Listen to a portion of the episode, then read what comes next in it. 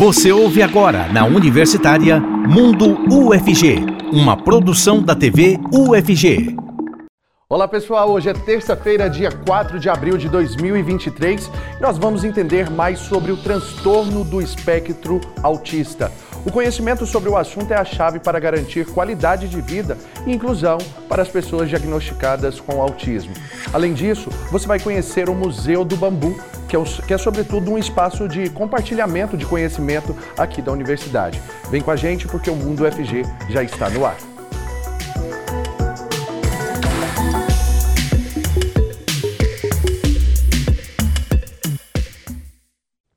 Sejam muito bem-vindos vocês que acompanham a gente aqui na TV UFG e também na Rádio Universitária 870AM. Eu sou Cássio Neves, um homem negro de pele clara com cabelos black power e eu uso barba. Nesse bloco, o intérprete de Libras é o professor Diego Barbosa, coordenador do Labitave. Ele se descreve como um homem de pele branca com cabelos e olhos castanhos e barba cheia. Eu já vou caminhando ali para as nossas telinhas, porque já estão aqui com a gente as nossas convidadas, os nossos convidados aqui com, comigo agora, a advogada Mariana Fernandes, que é parceira do projeto Salto Azul, que tem como objetivo engajar pessoas na conscientização das causas das pessoas autistas. Ela se descreve como uma mulher branca, com cabelos longos, com mechas loiras e que usa óculos também chega nesse bloco aqui com a gente. Olha, o Vinícius, ele que é publicitário, Vinícius Araújo, ele também é irmão de uma pessoa com autismo e vai poder compartilhar muito desse, dessa experiência né, e dessa vivência dele. Ele se descreve como um homem branco com cabelos e olhos castanhos escuros. Sejam muito bem-vindos, é um prazer tê-los aqui para a gente falar sobre as, as questões que envolvem né, as pessoas com autismo é necessário a gente entender é, sobre legislação, entender que não, é, não dar assistência a essas pessoas é crime, né, doutora? Seja muito bem-vindo, uma boa tarde. Olá, é um prazer estar aqui com vocês, ainda mais falando de uma causa tão importante. Você mencionou sobre o, o projeto Salto Azul, e eu gosto sempre de mencionar que nós levamos o autismo até para o céu. Às vezes nós temos um entendimento de que é necessário falar de causas assim apenas em situações de saúde, em situações hospitalares, mas não. É algo que deve ser falado em todos os locais, algo realmente que precisamos de todos envolvidos e todas as profissões. A minha, no caso, é na advocacia e muitas vezes o direito, nós gostamos de brincar que ele vem atrasado. Ele necessita que realmente o problema surja para que faça alguma coisa. E de fato, o autismo ele está aí, né? E existem várias situações que, que abraçam e auxiliam esses familiares de autistas, os autistas. Então, se nós formos parar para pensar que desde de todos os dados, né, de pesquisas, em 2020 tínhamos aí de 1 a cada 150 autistas. E agora, numa pesquisa mais recente, nós estamos de 1 a 36. Tem muito a dizer e muito a fazer e o, e o direito ele, ele vem abraçando em muitas possibilidades é, de acessos em escola, de acessos em transporte, de acesso à saúde. Inclusive, essa alteração de dado é, entre 1,50 para 1,36 dá para verificar que o acesso à saúde ele realmente existe, né? Já tem muitos diagnósticos que têm acontecido e, e as pessoas estão percebendo sobre a importância disso. Doutora Mariana, e como que funciona o projeto Salto Azul? É, por meio de salto de paraquedas, vocês mobilizam pessoas a entenderem um pouco mais sobre a causa de pessoas com autismo? Então, como que começou o projeto Salto Azul? É, ele está desde o ano passado. Eu estava ainda como mestranda da UFG e tive a oportunidade de ir até a área de paraquedismo e ouvir a história de uma paraquedista chamada Rejane Damasceno, e ela também é terapeuta ocupacional e cuida há muitos anos, há mais de 10 anos, de criança dentro do aspecto autista.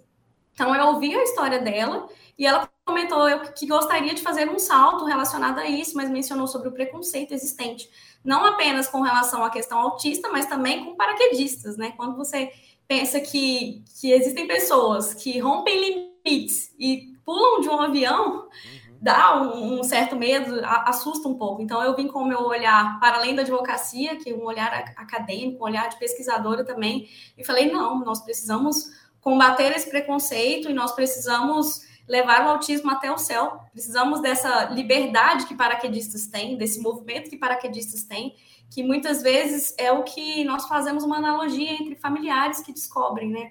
Um filho autista, um parente autista. Muitas vezes ele precisa também dar um salto, né? Existe toda uma modificação de vida quando você está com um autista por perto.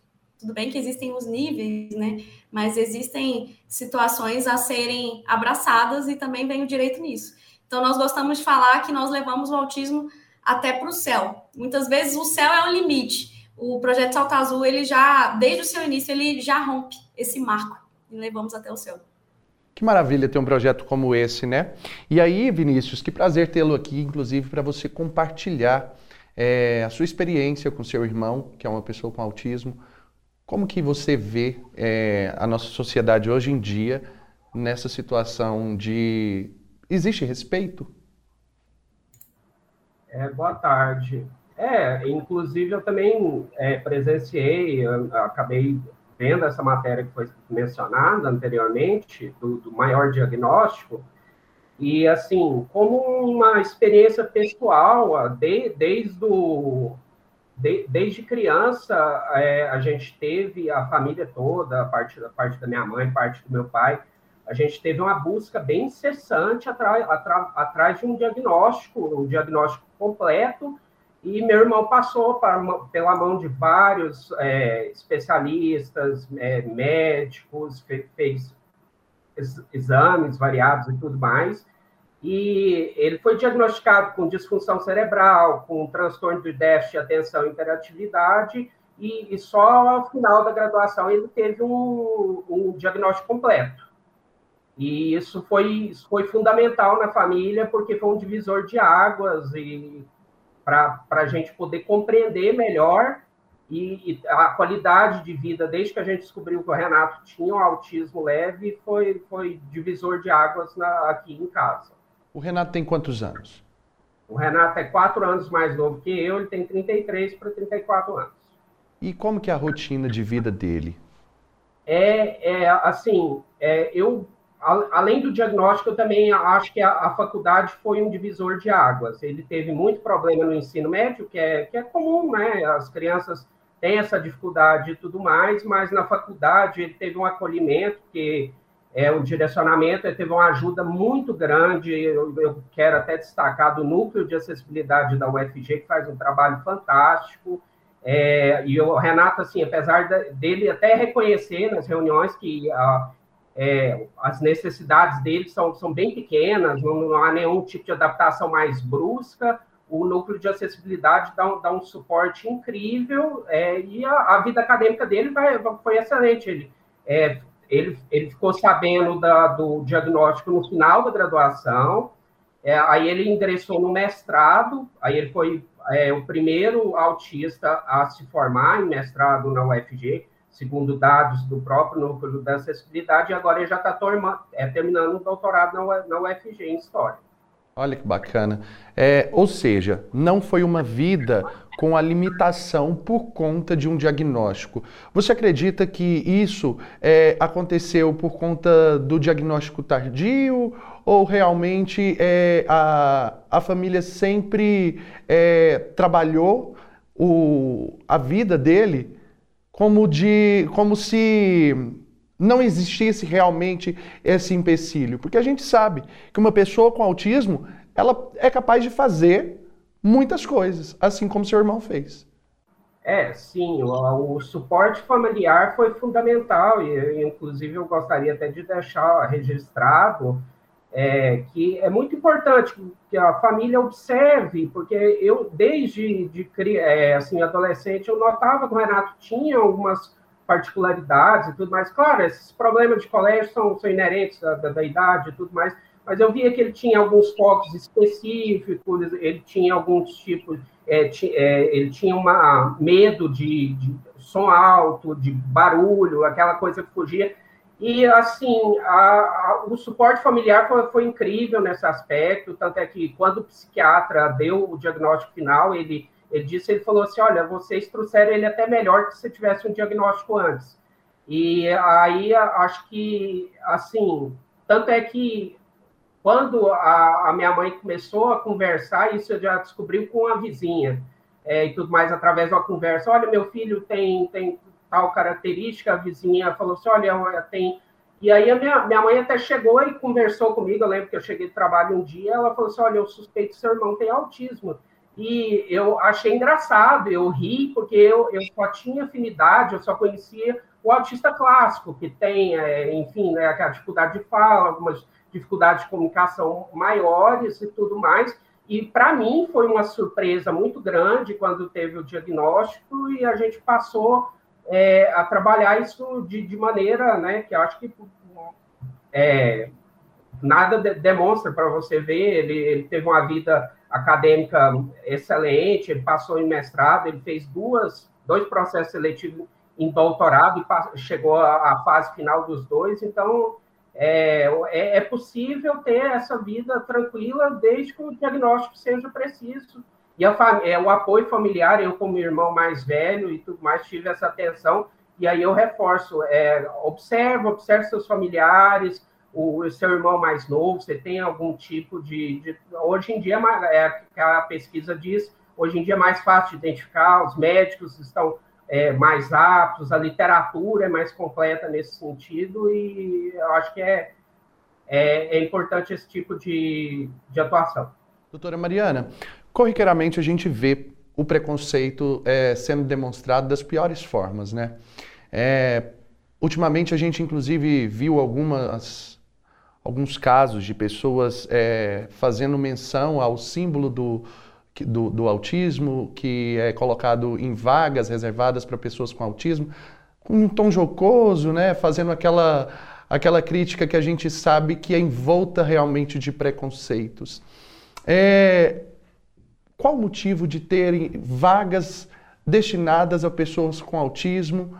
Qual, é, depois de tanto tempo, né, depois de tanto tempo de luta, chegar a essa conquista, mas ainda assim sofrer o preconceito. Fala um pouquinho disso para a gente.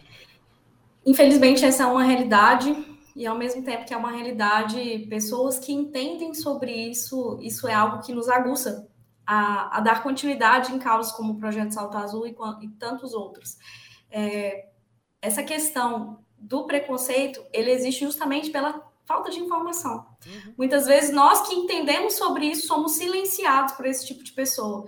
Então nós precisamos pegar a responsabilidade para nós.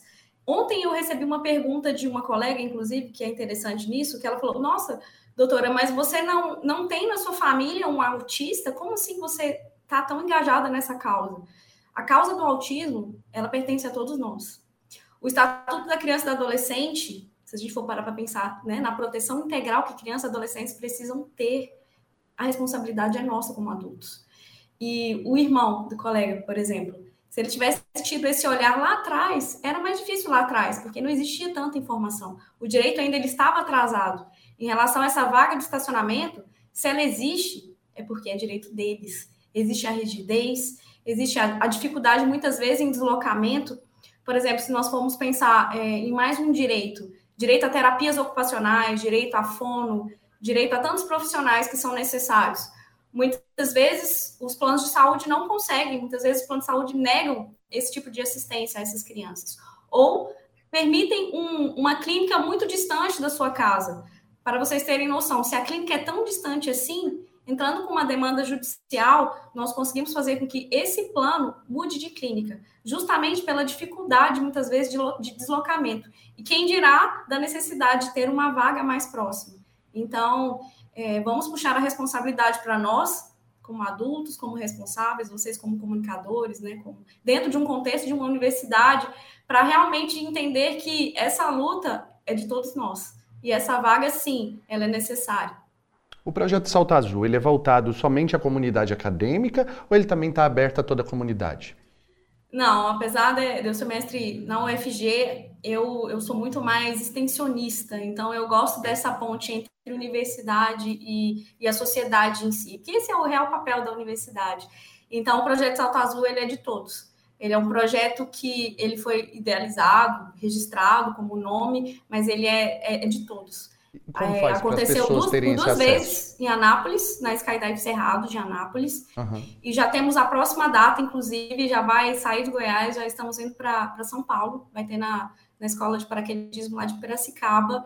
Então, essa é uma causa que nós queremos levar para todos os lugares, para que pessoas não tenham esse tipo de preconceito e puxar realmente a responsabilidade para nós, porque muitas vezes nós deixamos para ir para o judiciário, ir para o judiciário amoroso.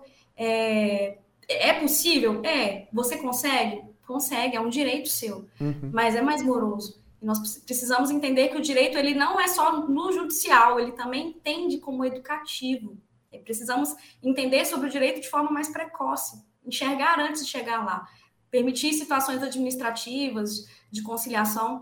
Eu tive um caso que é interessante mencionar de uma mãe que está querendo tirar o filho dela da escola.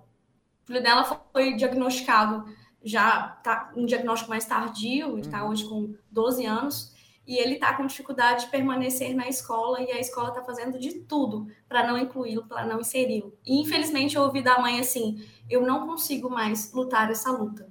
E o que eu disse para a mãe, eu digo para todos os telespectadores aqui: isso não é uma luta mais, já é garantia, já é dever. Nosso papel é só falar para as pessoas que sim, é para fazer. E por conta disso, quantas famílias sofrem, né? Porque essa verbalizou isso e encontrou esse apoio. Mas muitas pessoas não encontram esse mesmo apoio, não encontram é, essa, essa causa né, é, resolvida como essa mãe encontrou. E aí a gente se preocupa ainda mais, né, doutora? Porque é, são questões assim que, que estão ali para assistirem a essas pessoas. Como que fazem para toda a comunidade é, chegar até o projeto Salto Azul? Tem algum site, algum telefone que a senhora possa deixar? Sim, nós temos. É, o nosso principal fonte de contato é o Instagram, chama Projeto Salto Azul. E lá você pega o link com telefones, com possibilidade de apoio. É um projeto que ele está como extensão da UFG, mas ele não tem, não tem fins lucrativos. É um projeto que não é um projeto financiado, então realmente são pessoas engajadas, empresas engajadas como apoiadores e que entendem sobre uma causa como essa, entendem sobre a necessidade de levar o autismo para todos os lugares, porque nós precisamos socializar para incluir essas pessoas em todos os lugares. Vinícius, e aí a gente já está finalizando o bloco. Quero que você faça uma consideração final, deixar um recado, como uma pessoa que conhece a causa autista, é, deixar um recado para as pessoas que ainda desconhecem é, toda essa questão, né? É necessário se informar, mas deixa o seu recado para a gente, por favor. É, primeiro, queria até parabenizar o projeto, né, do Salto Azul, não conhecia, estou conhecendo agora e já fico até feliz e aproveito para, para parabenizar.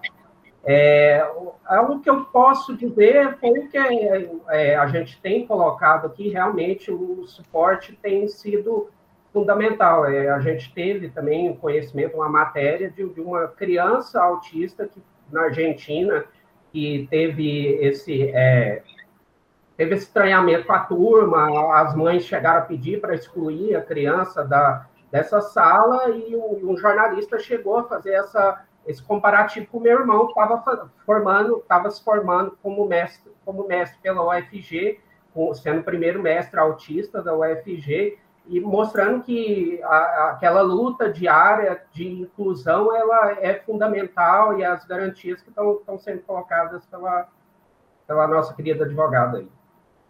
Muito obrigado, então, pela participação de vocês. É, participaram aqui com a gente a doutora Mariana Fernandes, que é advogada e também parceira do projeto Salto Azul, conforme ela mesma explicou. Esse projeto maravilhoso que inclui essas pessoas aí, né, para fazerem o que elas quiserem. Elas podem fazer tudo o que elas quiserem. E o Vinícius Araújo também, que é publicitário e é irmão de uma pessoa com autismo. Muito obrigado por, por essa contribuição. E parabéns pelo trabalho, parabéns por todo esse acompanhamento também, Vinícius. E a gente vai para um rápido intervalo agora, mas rapidinho, viu? Daqui a pouquinho a gente volta. Mundo UFG.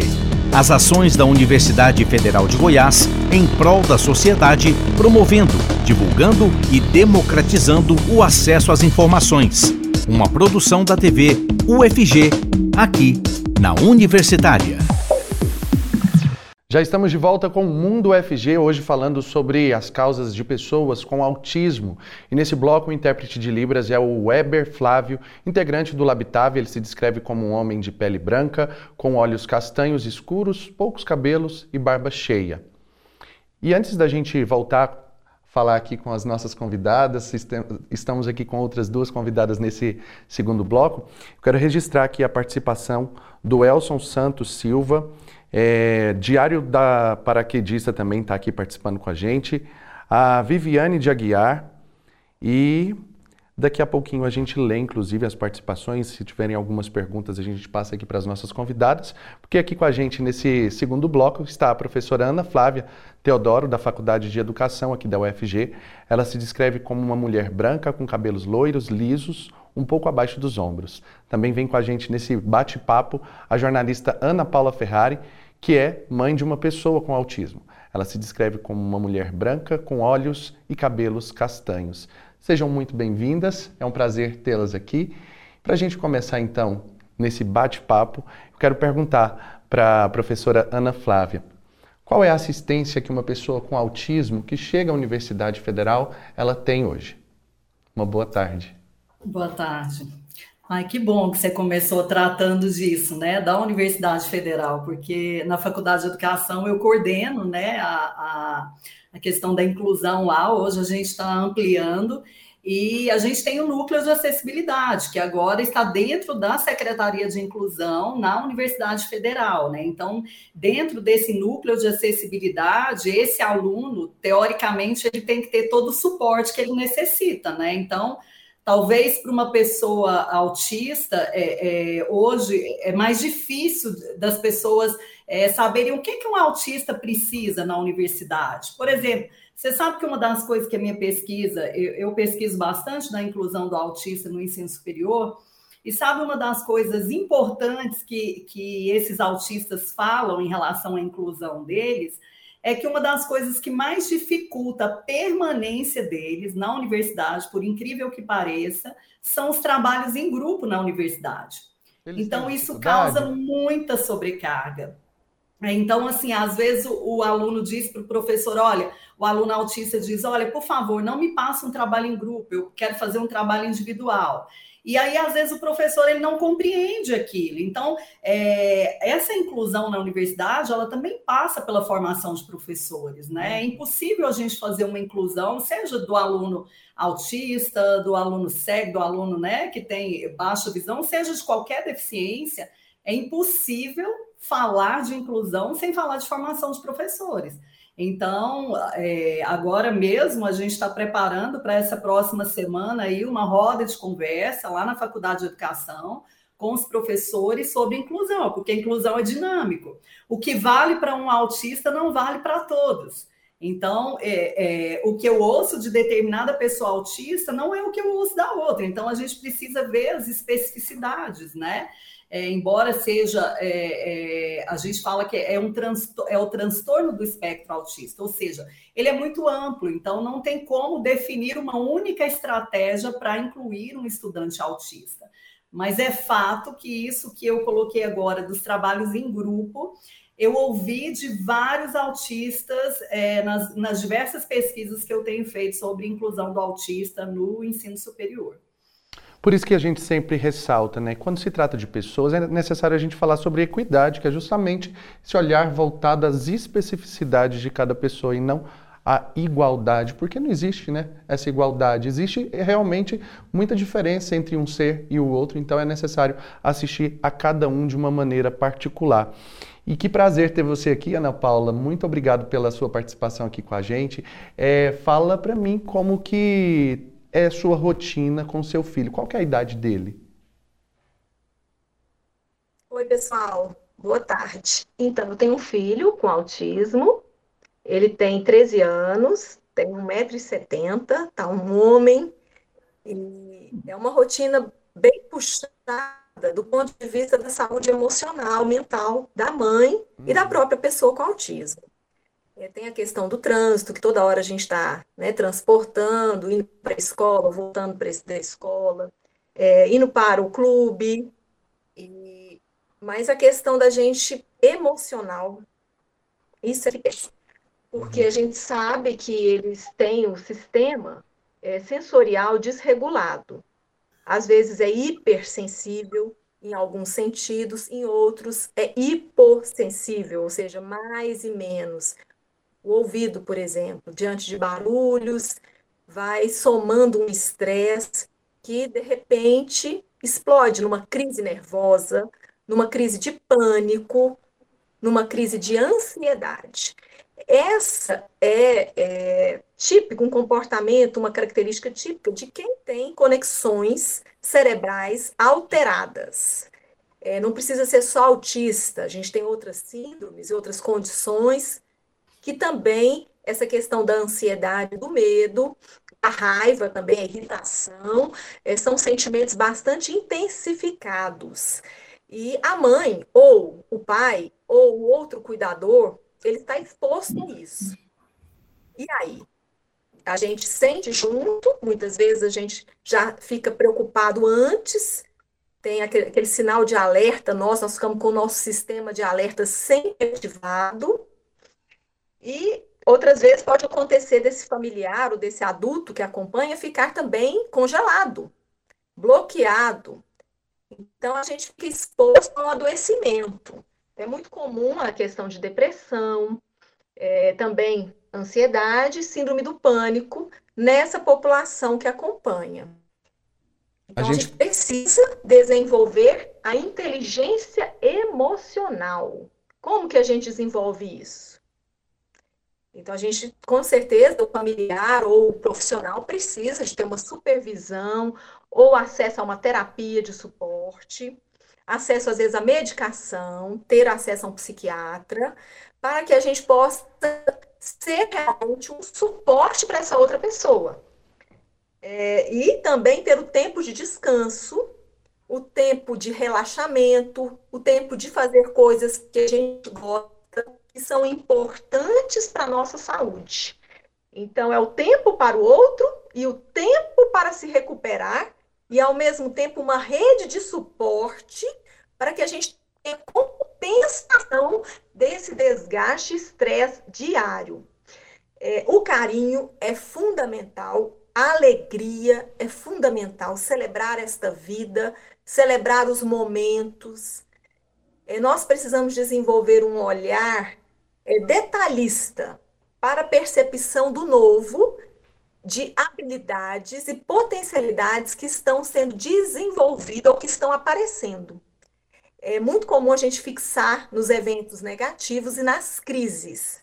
Então, precisamos desenvolver estratégias para estarmos atentos às coisas positivas que acontecem. Então, a seguinte reflexão que eu me coloco e coloco para as pessoas estão na nossa rede dos voluntários turminha, né? São os profissionais e familiares e pessoas com autismo. Até que ponto existe essa deficiência e até que ponto essa deficiência está sendo maximizada ou minimizada? Ana Paula. Qual é e aí a gente percebe por meio da sua fala que é, é um sentimento de, de dor para a família, principalmente, né, que vivencia a história dessa pessoa, desse familiar com autismo, e muitas vezes é, não tem o preparo psicológico para lidar com a situação. E aí eu volto a falar com a, com a Ana Flávia até sobre essa, sobre essa questão de ter o aluno assistido dentro da universidade, mas envolve também um trabalho com toda a família, né, professora? Então, é, nós temos dentro da, da universidade o Saudavelmente, que foi um. É, é, eles criaram dentro do Saudavelmente um grupo só de autistas. Então, é, teve um tempo em que essas pessoas eram acompanhadas, né? Eu não posso te dizer se os pais também eram acompanhados, mas eu acho que é uma. É, não é porque o aluno está na universidade que ele não precisa desse acompanhamento integral, né, de toda a família. Mas eu acho que esse suporte que a Ana tanto fala aí, né? A Ana é uma pessoa que eu admiro demais, estou muito feliz, viu, Ana, de estar aqui com você. É, eu acho que esse suporte, não só na universidade, mas na escola, né? Nós estamos vendo aí inúmeros casos de bullying contra pessoas, pessoas autistas, né? Recentemente, agora, não sei se vocês viram, mas viralizou um vídeo de algumas meninas. É, cometendo bullying, né, contra uma, uma garota autista, uma garota órfã, e isso trouxe muita indignação, e eu acho que isso passa por esse processo de conscientização, tanto na universidade quanto na escola, né, desde a educação infantil até o ensino superior. É, então, quando a Ana fala desse suporte para os pais, é, eu acho que ele é fundamental, né? Esse suporte psicológico, tanto para essa pessoa autista quanto para toda a família, porque, como a Ana disse, e eu acho que assim a gente conhece ainda muito pouco do autismo, né? Então há, uma, há uma, um desconhecimento muito grande nos diferentes espaços sociais. A gente fica muito feliz, né, Ana, de poder estar tá tendo esse espaço aqui para falar um pouco sobre o autismo. E eu vejo uma visibilidade hoje muito maior. Antes, né, eu penso que esses autistas na universidade, eles eram vistos só como pessoas estranhas, exóticas, diferentes, né? É, mas não se sabia o que fazer com essas pessoas. E hoje não. Eu fico muito feliz quando o próprio aluno entra em contato comigo, se identifica, fala, professor, eu sou autista, quais são os suportes que eu posso receber na universidade, né? Então, eu acho que isso vem de uma luta aí, né? O autismo foi descoberto em 1943. Eu não acho uma descoberta muito antiga, eu acho uma descoberta recente mas é, é, eu acho que as redes sociais, o protagonismo dos próprios autistas, isso tem feito com que essa discussão do autismo hoje ganhou uma visibilidade muito grande. Eu acho que isso é muito bom, né? Porque as pessoas começam a pensar nas diferenças, né? Começam a pensar nessa sociedade tão normalizadora que nós temos. Então, todos aqueles alunos que não se encaixam em determinados padrões, é, muitas vezes não sabemos como lidar e esse aluno acaba excluído. É, eu me lembro que recentemente eu, eu atendi uma aluna, ela entrou em contato comigo, ela disse, professor, esse é o terceiro curso na universidade que eu tento, é, que eu tento fazer, né? A minha terceira graduação e eu não consigo levar adiante. Então, tal é toda a carga que esse, que esse aluno recebe pelo desconhecimento, pela falta de informação, né? Pelas inúmeras dificuldades que a gente sabe que são inerentes aí ao, ao autismo. Mas, por outro lado, eu também queria dizer que não são só dificuldades, né? Eu, eu, sempre, quando eu pesquiso sobre o autismo, eu escrevi um livro recentemente dizendo: pergunte a um autista se você quer compreender o autismo, ouça as próprias pessoas autistas e eu acho que elas têm tanto a nos mostrar, né? Eu acho que nós temos tanto que aprender com a verdade. É, eu, eu sempre penso assim, talvez nós é que estamos com um olhar muito errado sobre essa sociedade. Né? E o autista, eu acho que ele tem muito, muito a nos ensinar, muito a nos mostrar, né? Acho que é, eu sou uma apaixonada pelas histórias, pelas autobiografias de autistas, tanto é que é o meu segundo livro que eu trato de autobiografias. E eu acho que a gente tem muito que aprender, a gente precisa ouvir essas pessoas, né? Não é só o discurso médico, psiquiátrico, neurológico, né, que pode definir os autistas. Eles próprios se definem, né? Eles próprios falam de si mesmos, e eu acho que eles têm muito a, a nos mostrar, né? E assim, que bom que a sociedade hoje trata mais sobre esse assunto, né? A gente escuta tantas vezes as pessoas dizerem é, que é mimimi, que é aquela história, né? A dor que não dói em mim é chamada de mimimi pelo outro, né? Se não dói em mim, então para mim não, não é uma causa relevante. E a gente sabe que muito já foi conquistado, mas muito é necessário ainda ser conquistado daqui para frente, porque muito preconceito existe e a gente, inclusive, percebe isso por meio da fala da, da própria Ana Paula, que fala sobre toda essa questão de conscientização das dores da família que existem, né? E que são necessárias ser assistidas por, por todos nós. É uma causa para todos nós. Nós precisamos ser rede de apoio para essas pessoas. E aí eu quero registrar aqui rapidamente, antes de voltar a falar com a Ana Paula, a participação do Elcio, que ele fala ótima pauta e mobilização necessária. Ele, se referindo ao projeto Salto Azul, ele fala é um projeto que também aconteceu na Austrália e na Argentina. É muito importante falar sobre a causa, falou é, o Diário do Paraquedista. E a Viviane fala assim: é um projeto lindo, vemos o cuidado de todos nos detalhes. muito acolhimento e dedicação. E aí que bom, né, é, Ana Paula, que existem projetos como esse para você que é mãe de um adolescente é, de 13 anos.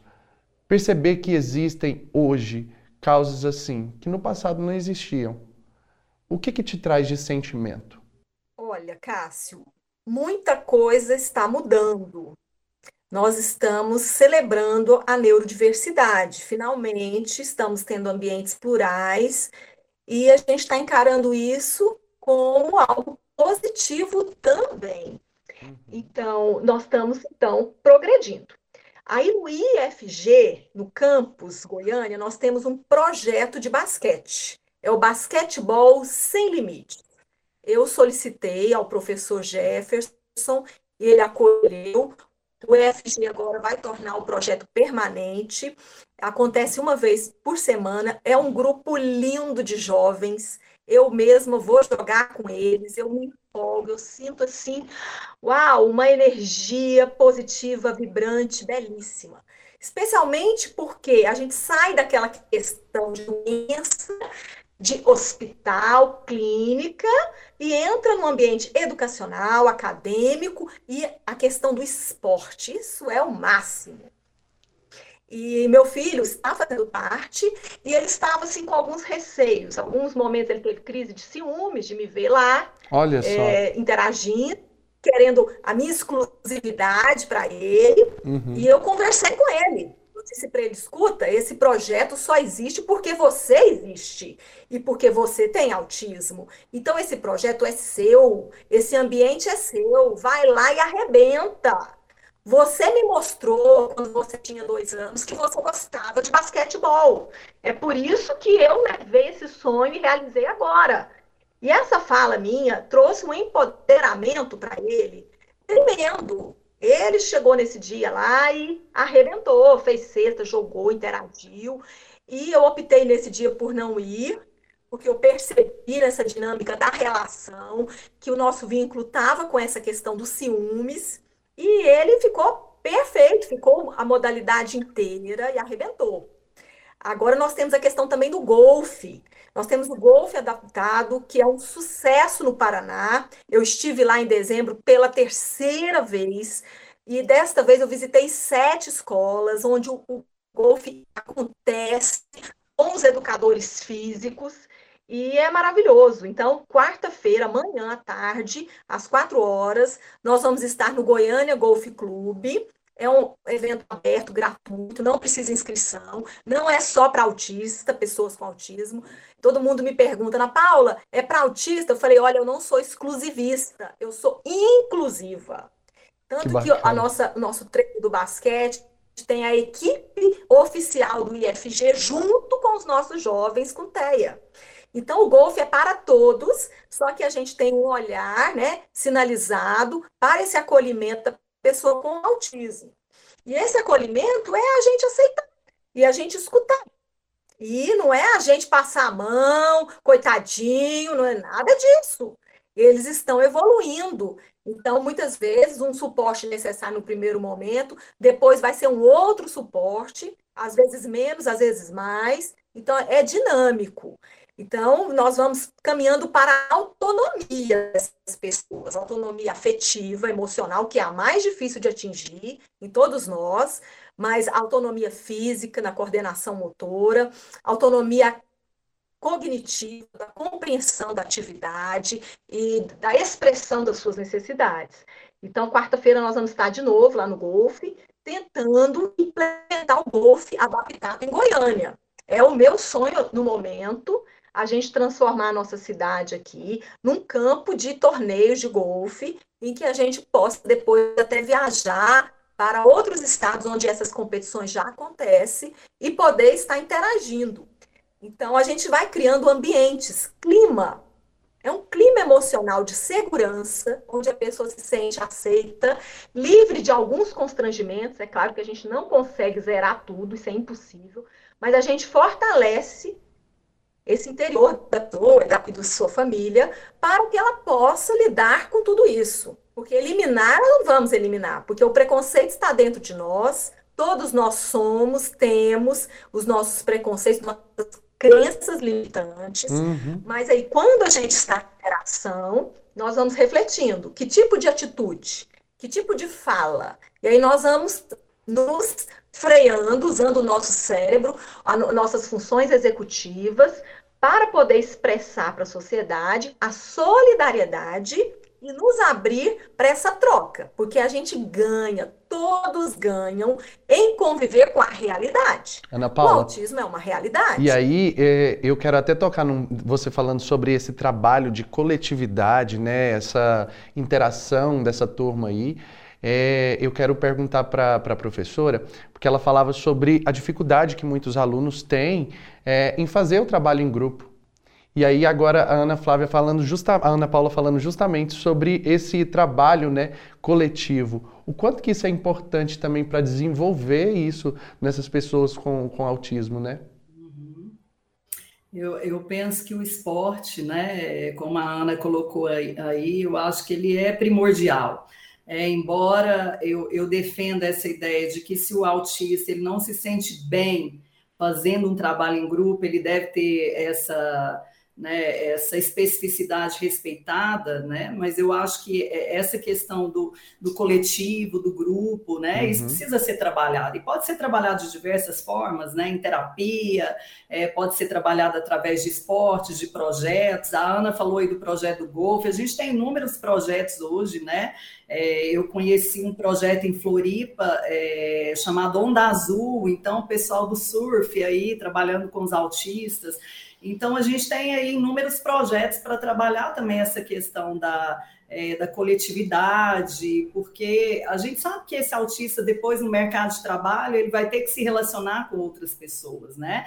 Mas, embora ele tenha que se relacionar, eu acho que tudo deve ser feito dentro daquilo que ele consegue fazer, né? A gente sabe que muitas vezes é uma sobrecarga muito grande para o autista se relacionar o tempo todo. Eu me lembro de uma, um aluno autista que eu tive, ele disse, professor, eu optei por um trabalho em que é, eu, eu, eu fico no computador, então eu não tenho que estar o tempo inteiro me relacionando com as pessoas. Isso é importante deixar claro, gente, quando a gente fala isso, parece que o autista inclusive, não dá... Inclusive, Hã? assim, a fala está muito boa, a gente está com um tempinho estourado nesse bloco.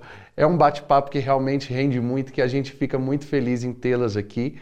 Mas eu quero agradecer a participação de vocês por ter contribuído com a gente nesse bloco é, trazendo mais informação, né? Tanto para mim quanto para todas as pessoas que acompanham a gente aqui. Depois a gente retoma esse bate-papo em uma outra oportunidade. Mas muito obrigado. Desculpe, inclusive, interrompê-la, mas eu agradeço mais uma vez.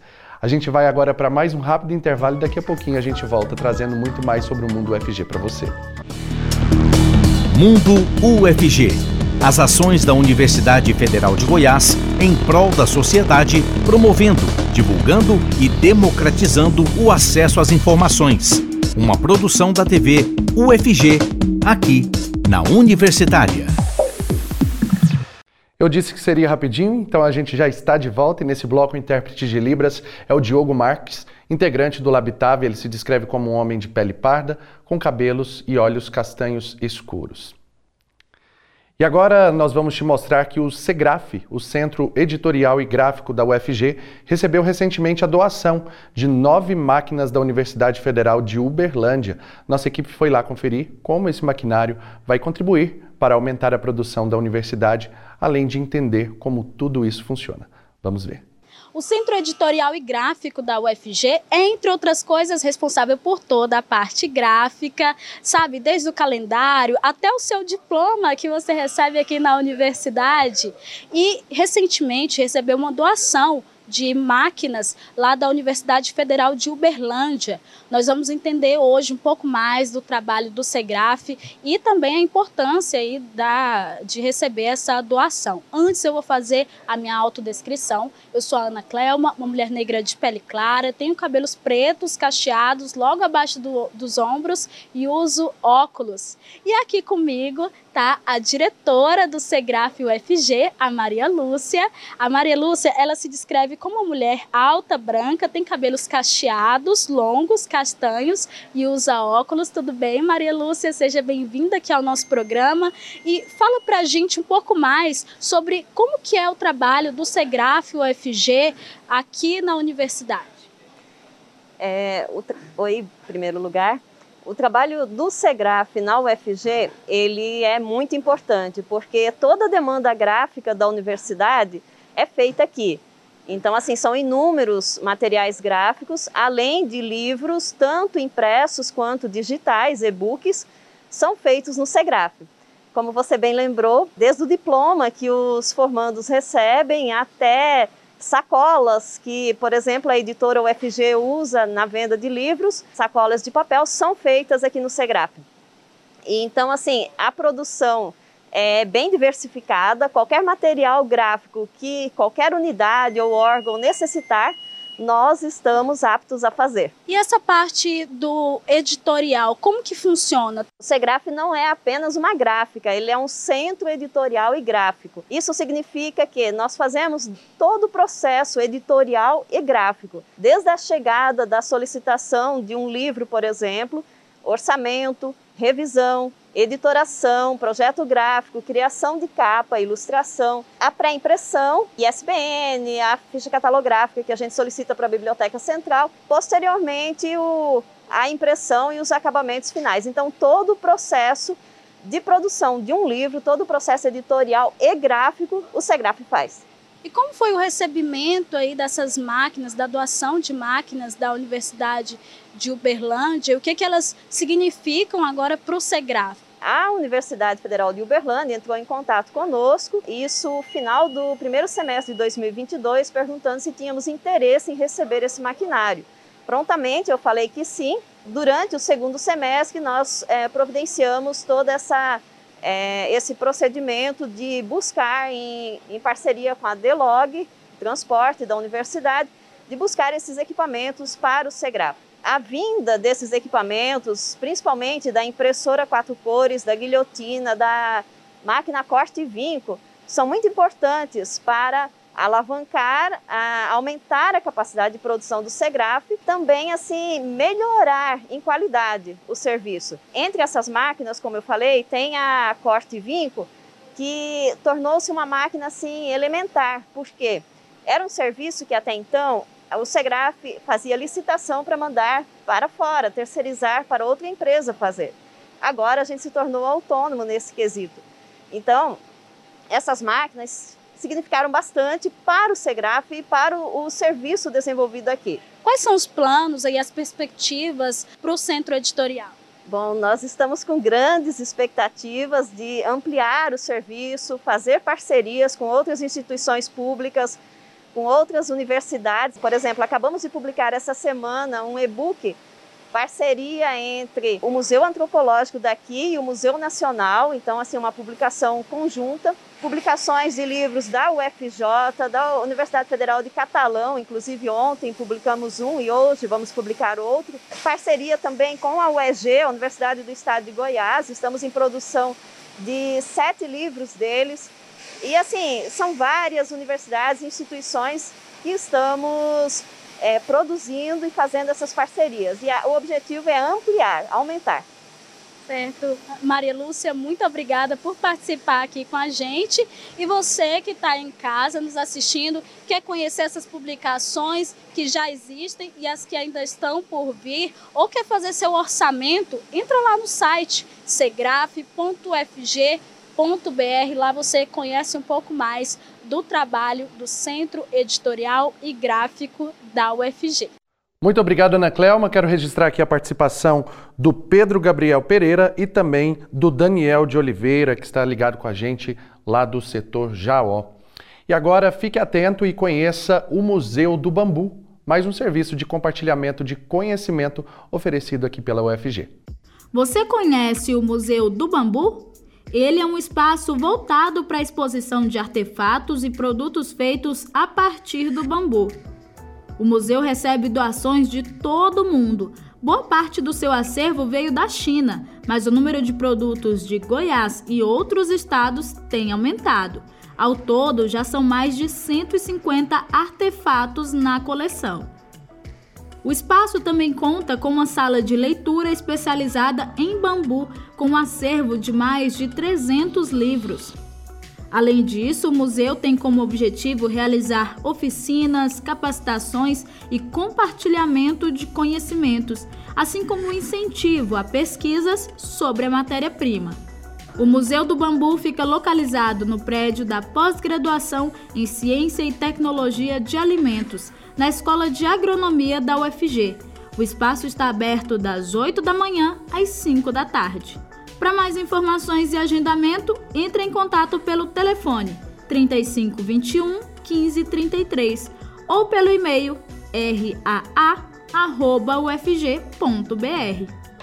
Muito obrigado, Ana Clelma. E agora chega a Maria Fernanda trazendo as dicas de eventos, ações e também os editais aqui da UFG.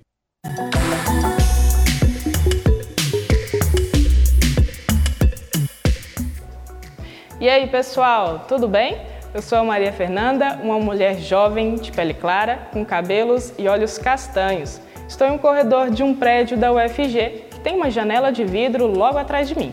E agora chegou a hora de saber um pouquinho do que está rolando na universidade, porque está começando mais uma Agenda UFG. Vamos lá? Para começar a nossa agenda de hoje, eu tenho uma dica para quem é da área da comunicação. O segundo Congresso Brasileiro de Comunicação Pública, Cidadania e Informação será realizado de 16 a 18 de outubro. As atividades presenciais serão na Universidade Federal do Rio Grande do Norte, em Natal, e as oficinas são online. O evento é só em outubro, mas você já pode marcar na agenda, acompanhar o perfil ABC Pública no Instagram e ficar atento na nossa programação. Em breve, nós vamos trazer mais informações sobre os editais desse congresso. E agora, um convite super especial da Secretaria de Inclusão da UFG para dar as boas-vindas aos ingressantes. Assim, vai realizar o evento Inclusão e Acolhimento Ações Afirmativas no dia 20 de abril, às 9 horas da manhã, no auditório da Biblioteca Central, no campus Samambaia. Para mais informações, 62 35 21 18 16. E para finalizar a nossa agenda UFG, eu tenho uma dica cultural. A artista Ana Beatriz Azevedo apresenta nos dias 5 e 6 de abril o solo de dança A Trança Perdida. O espetáculo é gratuito e ocorre no Centro Cultural da UFG, às 8 horas da noite. Mais detalhes pelo perfil do Instagram, arroba Centro Cultural UFG. E eu fico por aqui, essa foi a agenda de hoje. Continue acompanhando a programação da TV UFG e até mais.